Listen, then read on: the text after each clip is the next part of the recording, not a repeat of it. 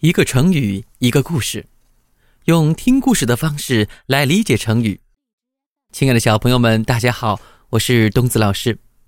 今天给大家带来的成语叫做“打草惊蛇”。它比喻采取秘密行动时不慎惊动了对方。关于打草惊蛇，我们一起来听听下面的故事吧。唐朝时。有一个贪官叫做王鲁，王鲁非常喜欢钱，简直到了贪财如命的地步。他跟手下办事的一些小官员呐，经常在一起做一些坏的事情，收取他人的钱财，帮别人办坏事，甚至向老百姓要一些钱。大家从心里恨透了这个无恶不作的家伙。后来，有人想出了一个主意，来给王鲁这帮恶人敲敲警钟。大家联名写了一封信，状告王鲁手下的一个主簿，要求王鲁惩治他。王鲁拿着递上来的状告信，一边看一边腿肚子直打颤。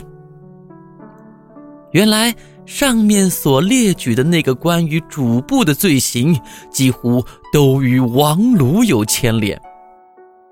心慌意乱的王鲁没在告状信上写下审理意见，反而鬼使神差地写下了自己当时的真实想法。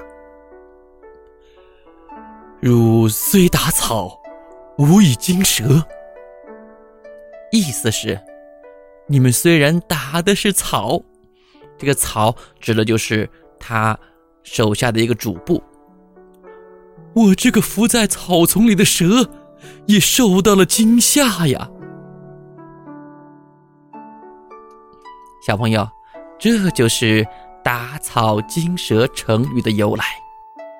生活当中，我们怎么样用“打草惊蛇”来造句呢？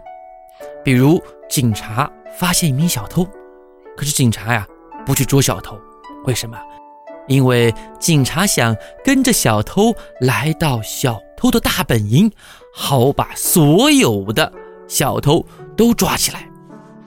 这个时候啊，我们警察就可以跟别的同事说。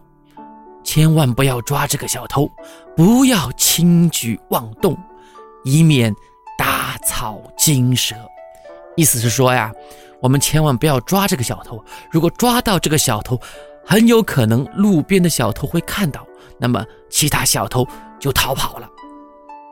好了，小朋友，那下期我们为大家带来的成语名字叫做“对牛弹琴”。